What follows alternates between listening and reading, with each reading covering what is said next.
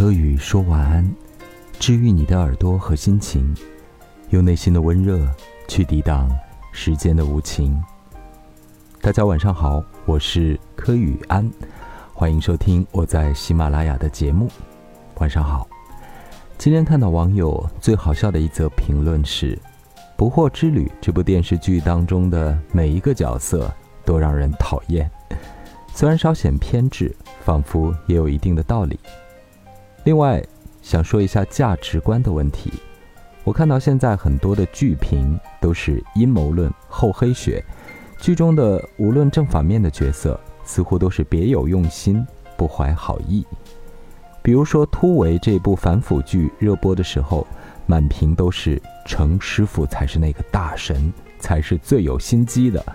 现在《不惑之旅》热播，又开始说简单这个角色才是那个扮猪吃老虎的。其实我觉得大可不必观相这么的难看，好像更印证了这个时代的信任危机。总是活在偏执的阴谋论里，并不是一种健康的心态。还有就是大赢家的心态，每个人都觉得大神们心机城府太深，九曲十八弯是最后的大赢家。这种阴谋结果论，好像自己对剧中的这个大神，一面是恐惧忌惮。一面又很想成为他。其实今天我们主要是想讨论一个小话题，就是剧情的合理性和说服力。比如说《不惑之旅》这部电视剧当中，卓小婷这个角色喜欢冯春生，可能在现实中不难理解，可是，在观剧的时候，无论如何看到主人翁的脸和各种各样的现实情况，都无法产生共鸣的体验感。冯春生这个角色帅吗？还是某方面特别强，性格好吗？纠纠结结、腻腻歪歪、铺不开、展不平的，一个每天都带着沉重枷锁生活的人，怎么可能会跟他有这种很快乐的恋爱体验呢？那么，董事长的女儿、富家千金卓小婷为什么会如此痴迷这样的一个男人呢？是为了什么呢？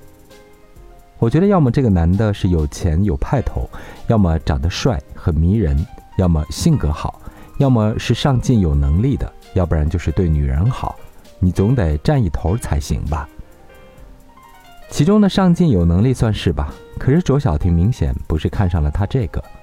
最后我觉得只能归结于卓小婷喜欢冯春生是一门玄学，是前世今生谁欠了谁的。从占星学的角度讲，是冯春生的星盘给卓小婷带上了滤镜，让她欲罢不能。这也深刻影响了卓小婷的金星。一个不恰当的爱人，一场不合时宜的迷恋，确实每天都会发生在我们的社会生活里。门不当户不对，家庭出身、学历、知识教育背景、生活消费观、人生哲学观、价值观和审美观等等都不同，但是却因缘际会的两个人遇见了，并且开始相恋，甚至结婚。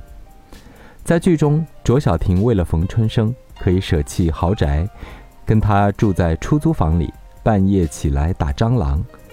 与其说是爱情的力量，不如这是有滤镜的效应。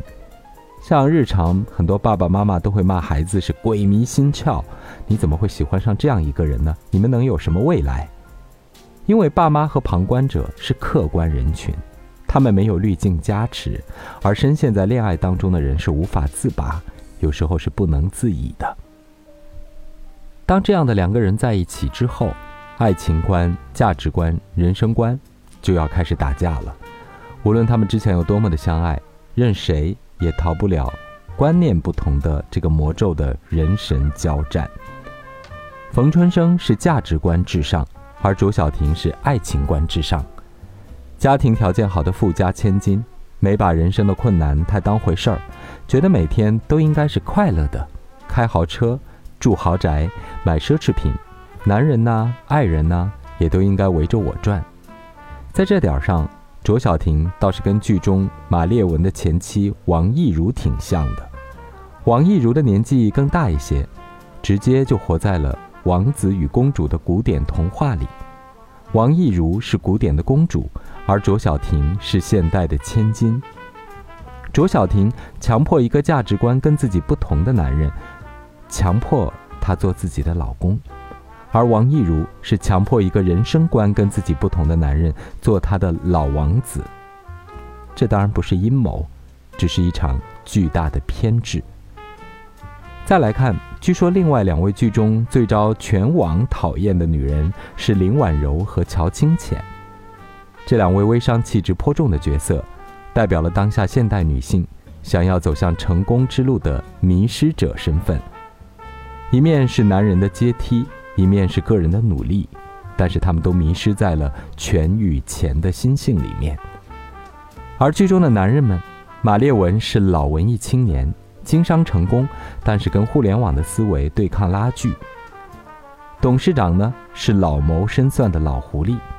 而乔清浅身边一众网上攀附的恶臭中年男子，还有简欣然这样的万事愣头青。认真的追究起来，也许这才是当下社会的众生相。而梅婷饰演的主角简单，好像是人性的一条出路。她一个人链接起了小县城和大都会，链接起了传统观念和现代生活，链接起人性的欲念和出路。这部剧就如同焦虑而纠结的当下社会，每个人都陷入了个人身份角色的强大执念，不肯从自我迈出一步，走向精神的净化与升华。好的，以上就是今晚的柯宇说晚安，要跟大家分享最近的一部热播剧集，叫做《不惑之旅》。如果你也看了这部剧，可以在下方留言，我们一起展开讨论。